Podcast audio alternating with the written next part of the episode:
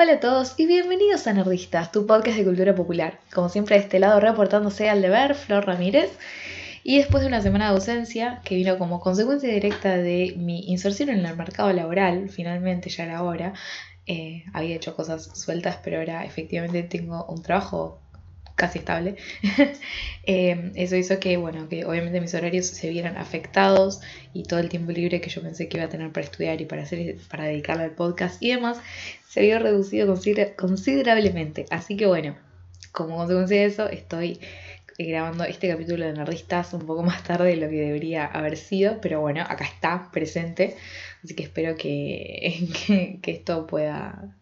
digamos, como llenar ese vacío que me imagino que habrán tenido después de una semana sin un nuevo episodio de Nerdistas por él. Eh, ya que estamos, aprovecho, porque ya que tengo este espacio y, que no necesito pagar, pagar para el espacio publicitario, les cuento que si por esas casualidades alguno de ustedes, a uno de nuestros queridos y amados oyentes, es eh, platense, es decir, de la ciudad de las Diagonales, acá en la República Argentina, y por ahí tenía, no sé, un poco de ganas de tomar unas clases de canto y aprender un poco de técnica vocal, todos los estilos, todas las edades y, todo lo que tengan ganas. Eh, estoy dando clases particulares, eh, individuales en realidad. Así que aquellos que estén interesados se pueden comunicar conmigo vía Twitter, arroba floren con triple O y triple E o me buscan en Facebook, en mi página, digamos, más, más seria de, cantante, que es eh, Florencia Ramírez Soprano. Me buscan ahí y cualquier duda me pueden consultar y yo les voy a mandar más información. Así que bueno, cierro este espacio de publicidad, de autopublicidad y autobombo eh, y paso a hacer la publicidad de todos los lugares donde nos pueden encontrar. Somos nerdistas, como saben, nos pueden encontrar en Twitter, en Facebook, en Tumblr, en Google. En todos esos lugares nos buscan siempre como somos nerdistas, ver nuestro hermoso loguito y ahí se ponen en contacto con nosotros. Em, también obviamente saben que nos pueden digamos, contactar por mail por si tienen ganas de explayarse un poco más, por ahí contarnos algo mucho más, eh, más largo eh, o no sé, porque les pinta, nos pueden escribir un mail a nerdistas.com. Como saben, todas las novedades eh, respecto de los nuevos episodios que van siendo subidos a, a, este mundo maravilloso de los podcasts eh, la pueden encontrar en www.somosnerdistas.com y creo que no hay ningún otro lugar. Ah, bueno, obviamente les pedimos como siempre que si tienen dos minutitos eh, de nos pueden dar esos dos minutos de su tiempo mientras están escuchando incluso y por ahí se pueden dar una vuelta por, por iTunes y calificarnos con cinco estrellitas o las que consideren necesarias, pero cinco sería genial y hacen algún comentario, eso hace que eh, podamos seguir subiendo posiciones en los rankings y hace que más personas puedan estar en contacto con nosotros y uno nunca sabe qué cosas buenas pueden surgir de mayor cantidad de oyentes. Así que como siempre les pedimos, si les gusta lo que estamos haciendo, eh, pueden, digamos, recomendárselo a sus amigos, a sus contactos, digamos, pueden, no sé, recomendarnos y ayudarnos con la difusión de esto que estamos haciendo. Em, así que bueno, ahora que estoy muy contenta porque últimamente estoy teniendo muchas, estoy recibiendo muchos saludos y muchas, digamos, eh, estoy siendo contactada por ustedes y me muy contenta. O sea, por ejemplo, vamos a mandar un saludo grande alguien que me hace pensar un montón. O sea, está buenísimo porque de repente yo estoy así como tranquila y salgo de clase y alguien me está contactando, va, me está, me escribe por, por Twitter voy a decir bien su nombre porque tengo miedo de pronunciarlo mal, em, le vamos a mandar eh, a Etienne, arroba Ignacio Wright. Te mandamos un beso grande que siempre nos haces comentarios respecto de todo lo que escuchás y nos das preguntas y te resumos al debate y eso para nosotros es genial porque hace que repensemos mucho porque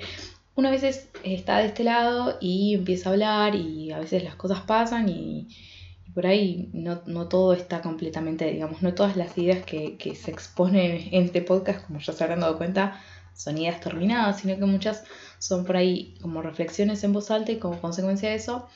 lo que sucede es que efectivamente nosotros, eh, nos hablo de nosotros, en este caso yo, porque otros podcasts hay otra gente, pero en este estoy sola. Eh, lo que me pasa a veces es que por ahí, cuando viene alguien y me plantea alguna pregunta o me hace alguna, digamos, alguna sugerencia o me, resalta algo que por ahí yo no había prestado atención, eh, está buenísimo porque me hace seguir pensando y por ahí a veces incluso cambiar o no mi, mi punto de vista, lo cual me parece extremadamente enriquecedor y es lo que siempre que tratamos de fomentar desde Somos Nerdistas, ¿no? Esto de abrir el espacio para el debate y esas cosas. Así que bueno, eh, me encanta que, me, pregunten cosas, que me, cuenten sus opiniones y me den sus sugerencias respecto también de temas a tratar futuro y que eh, los estoy teniendo en cuenta, no es que no. Pero bueno, eh, en el día de hoy en particular quería hablar respecto de los personajes. Eh, si en el capítulo pasado estuvimos hablando de mujeres protagonistas, por lo cual en cierto sentido estuvimos hablando de personajes femeninos, hoy quería hablar acerca de los personajes en general y tratar de entender un poco acerca de qué es lo que son, eh, digamos, cuáles son sus características y básicamente la idea que, me funcionó como, como motor de, este capítulo eh, es que si todo digamos, lo que vemos en una serie, un o una película o un libro, digamos, si todos los supuestos personajes que aparecen son efectivamente personajes, o también tenemos em, algunas, eh, digamos, personajes entre comillas, que son utilizados más que nada como em, artilugios, por decirlo de algún modo, eh, por, parte de los, escritores, guionistas o lo que fuera, para desencadenar alguna, mm, alguna digamos, acción en particular o alguna situación que se esté buscando. Es decir, cuando un personaje lo único que hace es servir como desencadenante de otra cosa de la trama y, lo que se está buscando en realidad es e, ese, ese, eso que desencadena, pero en realidad el personaje no importa, digamos, está ahí y, y, su presencia en cierto sentido se vuelve contingente y lo necesario sería en ese caso lo que viene como consecuencia. Em, porque me parece que muchas veces lo que vemos es eso, se nos presentan supuestos personajes, pero si nosotros los analizamos un poco nos damos cuenta que en realidad esos personajes no tienen nada que hacer, eh, no tienen agencialidad, no tienen, digamos, eh, motus, un motor propio o no tienen un objetivo propio ni digamos ni tienen una búsqueda específica por lo cual entonces su presencia no, nos importa y nos damos cuenta que solamente están para generar un conflicto para digamos hacer que el, personaje que, que, sí nos interesa eh, tenga que pasar por ciertas situaciones o por ciertas eh, emociones específicas que van a ser, eh, digamos, relevantes para, para la historia, por ejemplo. También lo que me parecía súper interesante, yo escucho mucho un podcast eh, en inglés que a todos aquellos que, entiendan inglés y si no los conocen se los recomiendo. El podcast se llama, bueno, digamos, ellos son Story, Story, Storywonk, uy, estoy, perdón, Storywonk eh, Storybound tiene un montón de podcasts. Ellos son un matrimonio de podcasters. Eh, son los dos especialistas en, digamos, en todo lo que tiene que ver con el contar historias. Son escritores. Eh, son Alistair, Stevens y Lenny Diane Rich. se los súper recomiendo. Tienen un montón de podcasts. Hablan mucho también sobre series. Tienen un, podcast sobre Buffy. Tienen podcast sobre Veronica Mars. qué sé yo, tienen un montón. Y em, digamos, uno de sus podcasts más importantes se llama The Light Bulb, como que se escuchan luego, tienen, hablan sobre mucho sobre cultura pop y hablan mucho desde esta perspectiva de cómo contar historias y, digamos cuándo las historias están bien contadas y cuándo em, no necesariamente. Y siempre hay una característica respecto de los personajes que me parece que es súper interesante y por eso la traigo a colación y por eso quería que sepan de dónde saqué esta, esta concepción que es que los personajes tienen que tener algún punto, digamos, de vulnerabilidad. Eh, la vulnerabilidad en los personajes es fundamental porque es lo que nos permite a nosotros como espectadores eh, ponernos eh, como tener cierta empatía por eso que estamos viendo, aunque sea el personaje, digamos, sea un personaje bueno, sea un personaje malo, eso no importa, o si es detestable, eso no importa, pero como que uno establezca una posible conexión con, ese personaje ficticio que se nos está presentando. Eso hace que las historias nos importen y que los personajes nos importen. Que en última instancia es lo que, lo que se busca cuando se cuenta historias, que uno se pueda conectar con eso que, que se nos está contando. Es como la gracia. Perdón. y lo que, lo que ellos siempre dicen es que es, es fundamental eso, la vulnerabilidad. Porque si nosotros tenemos un personaje que no tiene ningún punto débil, donde es todo perfecto, donde todo lo que hace está bien, todo lo que le pasa es lo que le tiene que pasar. Es muy difícil, digamos, tener un punto de conexión con eso porque la vida no, no, no, pasa así. Entonces, yo me acuerdo que en un podcast ellos estaban analizando Star Wars y cuando estaban analizando la, digamos, la, la, trilogía, digamos, de la precuela, el problema más grande que encontraron con Anakin ellos, en el caso que estoy hablando, justo en la primera película, pero me parece que digamos, se puede extender a todas a las películas de la precuela, es el tema de Anakin. Es que vos al principio cuando es un cuando es pibito, y qué sé yo, y vos lo ves, él, la tiene clara en todo, todo lo que hace lo hace bien, digamos, es como que nunca sentís, por ejemplo, que está en peligro. Entonces, es como que no te preocupa, porque vos primero que sabes que el personaje va a vivir, digamos, porque sabemos en quién se convierte, y lo que nos están contando es como llenar esos espacios en blanco, pero digamos, el destino final, no, no la película, el destino, digamos, a, dónde está llevando todo lo que a Anakin le pasa, nosotros ya sabemos en qué desemboca. Entonces, eh, en ningún momento tenés, digamos, esa, esa presión o esa tensión respecto a, uy, ¿qué le va a pasar a este pibe? ¿Qué onda? Ya sabemos que, que, ese pibito que estamos viendo después se va a ir al lado oscuro y bla, bla, y, y ya sabemos todo lo que pasa. Pero eh, el hecho de que se lo muestre así, como que se puede dejar todo tranquilo, no tiene de nada. O sea, eso hace que, bueno, ya fue, o sea, como que, ¿para qué me contado esto? Eso, es un, gran problema. Y en las precuelas, cuando, cuando se los escuché decir, dije, ah, es verdad, o sea, es como que decís, me estás contando todo esto por el hecho de, contármelo, pero, digamos, como historia, más allá, digamos, independientemente de, de todo lo que significa Star Wars, es como que no te dice nada a nivel, digamos, un análisis fuera de, ese contexto, digamos. Porque, digamos, si nosotros sabemos qué es lo que pasa después, todo lo que nos están contando en realidad es como, bueno, como una coda, no es como un regalito que te hacen. Pero si incluso no sabes a dónde desemboca, nunca sentís ningún tipo de tensión, es decir, uy, che, este pibe, ¿qué le va a pasar? ¿En qué va? Es como que nunca está en peligro. Entonces, eso de esta característica de la vulnerabilidad en un personaje me parece que es algo, no sé si necesariamente constitutivo, o sea, puede estar o no, me parece que es algo que es, digamos, del ámbito de lo contingente, pero sin embargo, al mismo tiempo, es una característica importante que hace que el personaje sea mucho más... Eh, como, sí, como que, nos permita a nosotros acercarnos más a, lo que le está pasando y que a nosotros nos importe. Porque últimamente, en última instancia lo que queremos es eso, que nos importe lo que está pasando.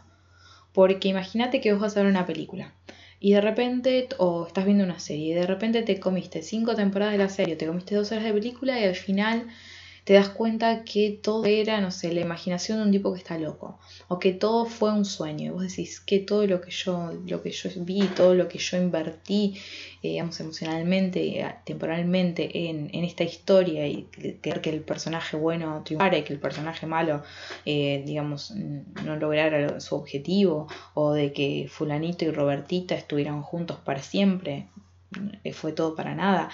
eso nos generaría, o sea, una decepción enorme. O sea, no hay cosa más eh, fea para el espectador que darte cuenta de que todo lo que vos estuviste, digamos, invirtiendo en esa historia que estuviste eh, escuchando, viendo, lo que fuera, leyendo, eh, no tiene ningún tipo de sentido. Nosotros en cierto lugar nos gusta que las cosas importen. Y también por eso viene este, tema que decía de cuando tenemos un personaje que es personaje y cuando tenemos un personaje que en realidad es como un, elemento que la trama para avanzar la historia. Nosotros cuando, cuando nos cuentan una historia, si bien esa historia es un fragmento de una vida de estos personajes, porque nosotros siempre tenemos esta idea eh, de que estos personajes, digamos, siguen, vivieron antes que la, película o la serie y van a seguir viviendo después, o al caso de que mueran, no, pero digamos como que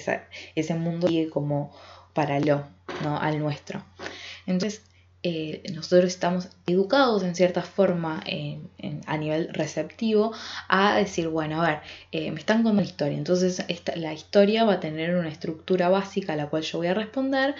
y em, todo lo que a mí se me va a presentar y en esos detalles en los cuales se va a hacer, eh, digamos, hincapié o se va a poner mayor atención,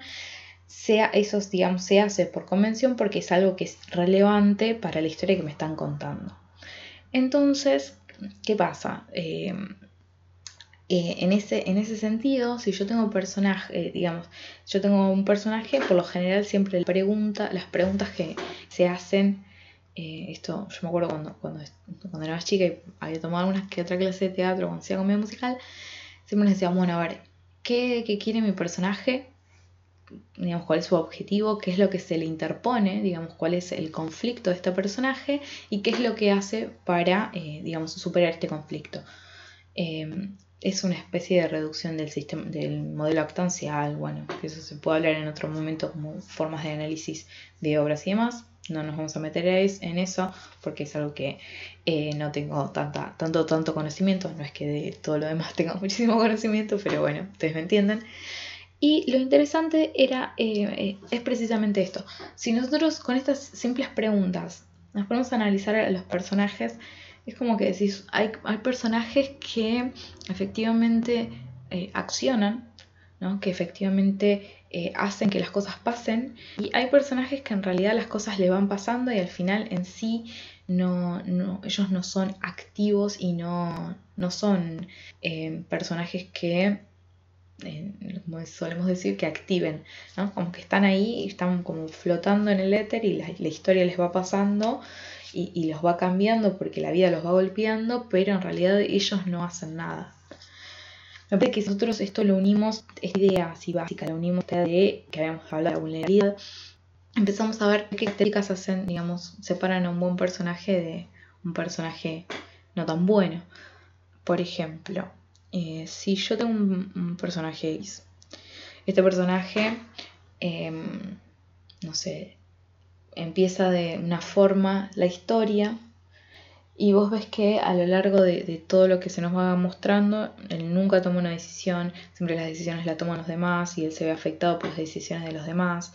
y que en realidad él no hace, digamos, va cambiando, pero va cambiando por la situación, por el contexto eh, que lo circunda, pero no es un cambio que venga desde su interior. Entonces al final de la historia el tipo es básicamente el mismo porque, o sea, le pasaron las cosas, pero no, no produjo un cambio eh, fuerte en, el personaje. Entonces ahí vos decís, bueno, le pasó, ya está, y es como que esa historia no tiene peso. Pero imagínate un personaje que empieza de una forma y le empiezan a pasar cosas y de a poco se va dando cuenta que puede tomar decisiones. Y empieza a tomar decisiones que a veces son correctas, a veces no, pero digamos, va tomando mayor, digamos, como poder y, se va plantando desde otra forma en, su vida, entre comillas. Y, entonces vamos viendo cómo va creciendo y cómo toda esa potencialidad que, que tenía eh, al comienzo, porque las características, digamos, esa fortaleza la tenía como en, potencia al comienzo, se van volviendo cada vez, eh, digamos, se van actualizando en cierto sentido y se van volviendo, eh, se pasan a estar en acto esas potencialidades. Y al final lo que vemos es efectivamente que todo lo que nosotros vivimos con este personaje hace que él tenga un cambio tan profundo que la persona que termina la historia no es la misma que, em, que la empezó y que además esos cambios fueron para mejor, si bien a veces el camino es, digamos, es triste o es trágico, lo que fuera, no importa, es esta idea de la peripecia, ¿no? Es como, o esto de lo que hablaba, eh, no sé si lo hablamos acá respecto de esta idea del camino del héroe, eh, ahora no me voy a acordar el autor del, libro en el cual se habla del camino del héroe. No me lo voy a acordar, perdón, lo voy a dejar en las, notas de, abajo. Em,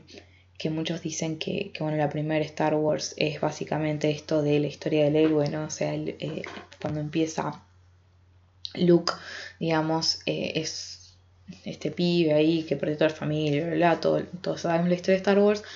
a lo largo de la película le van pasando cosas, va conociendo personajes, va conociendo situaciones, empieza a conocerse a sí mismo y este conocerse a sí mismo empieza a tener eh, otra relación, digamos, consigo mismo, empieza a descubrir, digamos, la fuerza y demás y lo que vemos es que al final él digamos, logra todo, atravesar todos los obstáculos que la película, digamos, que esta historia le van, eh, le van poniendo, los saltea todos y al final Luke es un regroso, bla, bla, bla, bla. Y entonces ahí, digamos, eh, es esta idea de que, bueno, se, produce este, este cambio. Em, entonces, qué sé yo, em, esto de los personajes me parece en ese sentido súper interesante, ¿no? Empezar a, a entender, porque a veces decimos, hay personajes que, que nos llegan, ¿no? Que hay, a veces vemos una serie, vemos una película y hay un personaje y decís, wow, este personaje es lo más. Y es como que, que te sentís súper como emocionalmente conectado con, con, eso que le pasa o con eso que, la forma en la cual encara las situaciones o, ciertas características. Y entonces vos decís, este personaje hay algo, y, y al mismo tiempo por ahí tenés personajes que tienen características parecidas, pero no te llegan de la misma forma. Entonces me parece que hay algo eh, en esta sensación a nivel receptivo que responde al modo en el cual los personajes están construidos. O sea, eh, si vos ves un personaje que no toma una puta decisión, perdón, no, toma una puta decisión en toda su, en toda la historia, y ves uno que, bueno, toma decisiones, capaz que se equivoca, vuelve a tomar otras y cada vez va mejorando, muy probablemente uno se sienta más identificado con aquel que toma decisiones y a veces le va mal. O aquel, lo mismo sucedería si tenemos un personaje que todo lo que hace lo hace perfecto y no tiene ningún problema y se relaciona perfecto con todo y, es, exitoso en todos los niveles de su vida. Digamos, siempre fíjense que los personajes, a veces cuando incluso parecen que, son perfectos y demás, son personajes que cuando se los mira desde otra perspectiva empiezas a ver que hay un montón de, de como de quiebres y son estas vulnerabilidades que son las que nos conectan directamente con esos personajes. Eh, entonces, bueno, eh, yo estaba entonces pensando en ¿Qué es un personaje? O sea, a un personaje le tienen que pasar cosas, pero al mismo tiempo el personaje me parece que tiene que, que, ser, que, llevar eh, la acción. Las, historias están, digamos, se cuentan por los personajes, digamos. Para mí las, más, las historias más interesantes son aquellas que donde hay desarrollo de estos personajes y vos vas entendiendo, digamos, cuáles son sus motivaciones. Cuando realmente entendés esas preguntas que mencionaba, decís, bueno, a ver, eh, no sé, tomas cualquier personaje y decís, bueno, a ver qué es lo que quiere, qué es lo que se le interpone y qué es lo que hace para conseguirlo. Entonces vos decís, bueno, bárbaro. Eh, empiezas a entender, cuál, por eso es tan importante entender las motivaciones. Eh, está bueno cuando tenés un antagonista que es claro, puede ser uno, puede ser varios, digamos, pero tenés un antagonista que es claro, eh, que se opone directamente, digamos, a, este, al personaje. Y vos decís, bueno, la historia por lo general nos va a decir cuál es el modo en el cual supera estos obstáculos. Las preguntas básicas ya incluso podemos empezar a, acercarnos un poco a la idea de qué es un personaje. Pero había otra cosa que a mí me interesaba, porque todo esto incluso desde la teoría del teatro y demás, se puede resolver y se puede resolver conceptualmente, y lo cual por ahí algunos de ustedes me estaría gritando el otro lado decir, pero esta definición es así, así, así. Pero como ustedes saben, y yo les puedo decir, sí, tenés razón, pero lo que digamos, la pregunta más, más interesante para mí, teniendo en cuenta esto del personaje, y estas preguntas son interesantes y me que son relevantes y que tienen mucha riqueza para poder analizar. Pero yo hoy, mm, cuando estaba venía caminando para grabar esto, y estaba pensando qué es lo que pasa con personajes que eh, son encarnados, por ejemplo, o son,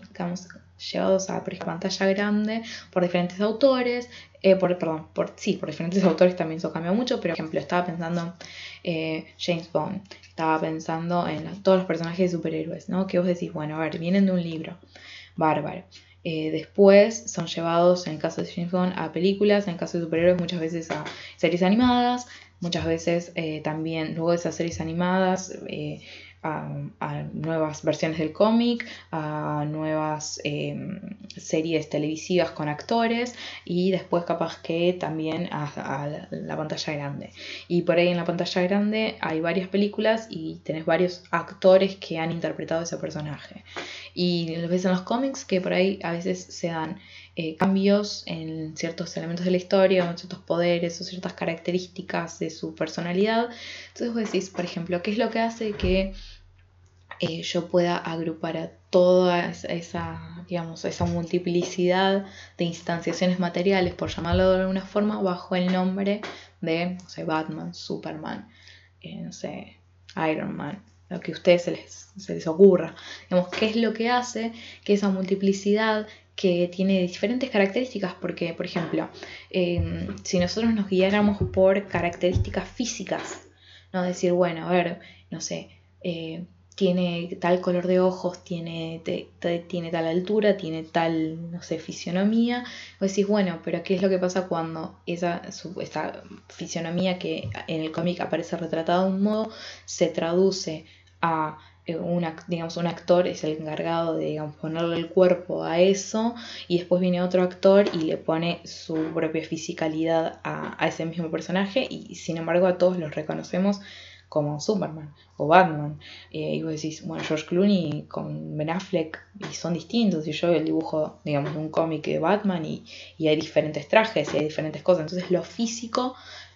me parece que no estaría siendo lo que determina, digamos, que un personaje sea ese personaje y no otro. Pero decís, bueno, a ver, eh, ciertas características en el carácter. Y bueno, pueden decir, yo no soy eh, ninguna experta en cómics bajo ningún punto de vista, pero por lo que tengo entendido, hay muchas, eh, digamos, muchas eh, como versiones de los mismos personajes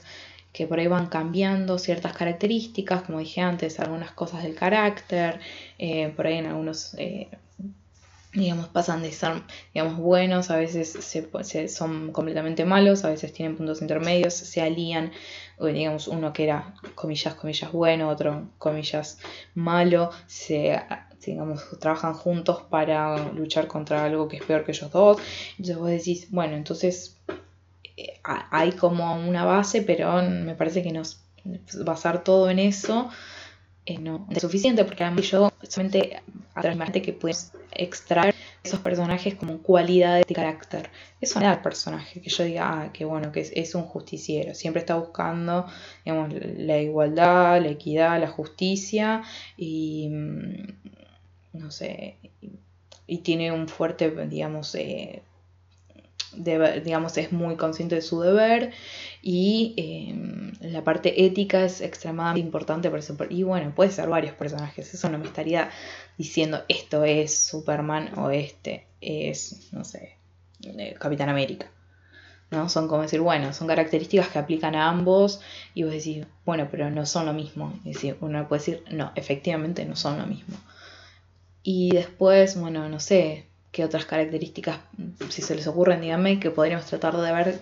digamos, en dónde reside ese punto en común que hace que todas, que digamos que el Capitán América que yo, digamos, veo en el cómic, eh, digamos, en el cómic de Capitán América, en el cómic de Avengers, en las películas, en las series animadas o en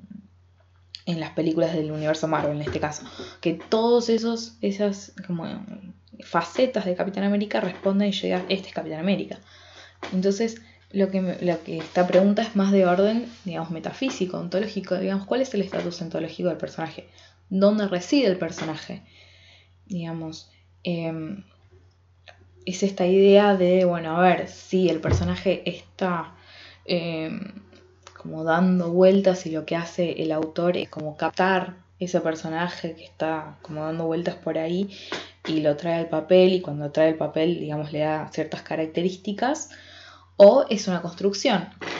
Eh, entonces ahí, por ejemplo, si lo pensamos como una construcción que viene, que digamos que nace desde el autor, y entonces estaría ahí esta idea de, bueno, el autor como creador, que habíamos, estuvimos hablando de autores y demás y creadores, no, bueno, a ver, el autor o el creador genera, eh, digamos, es el punto de, de génesis de, este personaje en particular. Genial, le da sus características y lo escribe, por decirlo de, alguna forma. Y vos decís, bueno, pero después ese mismo personaje, digamos, eh, si estamos hablando de un libro, va a pasar por un editor y capaz que el editor le hace algún cambio. Entonces ya ese, ese personaje que estaba descrito de, una forma específica sufre pequeñas modificaciones, por ejemplo. Y capaz que vuelve eh, digamos, al escritor y dice, ah, sí, bueno, está bien esto, entonces por ahí puede hacer algunos cambios chiquititos en otra cosa. Y entonces ahí, por ejemplo, se edita el libro. Y después de ese libro se hace una adaptación y entonces ciertas características se van a tener que evidenciar más o se van a hacer más fuertes y ciertas características capaz que pasan a un segundo plano, capaz que, o sea, lo que, en otro momento podemos hablar incluso de adaptaciones, o sea, qué es lo que pasa. Hay todo un proceso nuevo, ¿no? Entonces, bueno, se genera un personaje, por ahí no necesariamente es exacto, no, que nunca es exactamente ese mismo personaje que estaba en el libro y acordémonos que ya en el libro, antes de ser editado, sufrió modificaciones. ¿Y qué es lo que pasaría entonces cuando se hace la adaptación al cine y viene el actor y dice, ah, bueno, pero yo me imagino que esto es de esta forma. Entonces ahí empieza a haber otra nueva construcción, digamos, sobre ese personaje que originalmente estaba en el papel, que pasa a la adaptación y que pasa a la pantalla, digamos, tamizado todo por eh, un equipo de producción y qué sé yo, y llegando al actor que le va a imponer su, su, impronta, por eso no es lo mismo el James Bond de John Connery que el de Pierre Brosnan que el de eh, Danny Craig. O sea, son todos, digamos, son todos James Bond, pero cada uno de ellos va a tener como ciertas cualidades que los van a distinguir y que los van a separar de sus predecesores. Y sin embargo, todos los reconocemos como James Bond. Entonces, Mm, es, interesante como empezar a pensar, decir, bueno, entonces, ¿de qué hablamos cuando hablamos del personaje? ¿no? ¿Dónde está? Digamos, ¿cuáles son sus características? ¿Qué cosas, digamos, y cuando se hacen estos ejercicios empezás a decir, bueno, empezás a hacer una especie de reducción, de tratar de quitar todos los elementos que son, digamos, que son contingentes, aquellos que, los cuales podemos, de los cuales podemos prescindir sin ningún tipo de problema, y nos damos cuenta que llegar a esto de las esencias, que es lo que esencialmente es, eh, es una tarea muy complicada y lo que me gustaría recalcar y resaltar de esta tarea es que estaríamos haciendo un, trabajo súper interesante y estamos trabajando con metafísica. O sea, lo que yo quería mostrar en última instancia con esto es que la filosofía, digamos, puede estar, es un que, que nos puede ir para análisis que nosotros tengamos más. O sea, esta, esta búsqueda de, bueno, cuál es la esencia de, este, no te voy a hablar el personaje, digamos, necesariamente nos lleva a, todo un trabajo metafísico eh, que es súper interesante. Así que bueno, por ahora vamos a dejarlo acá. Esto,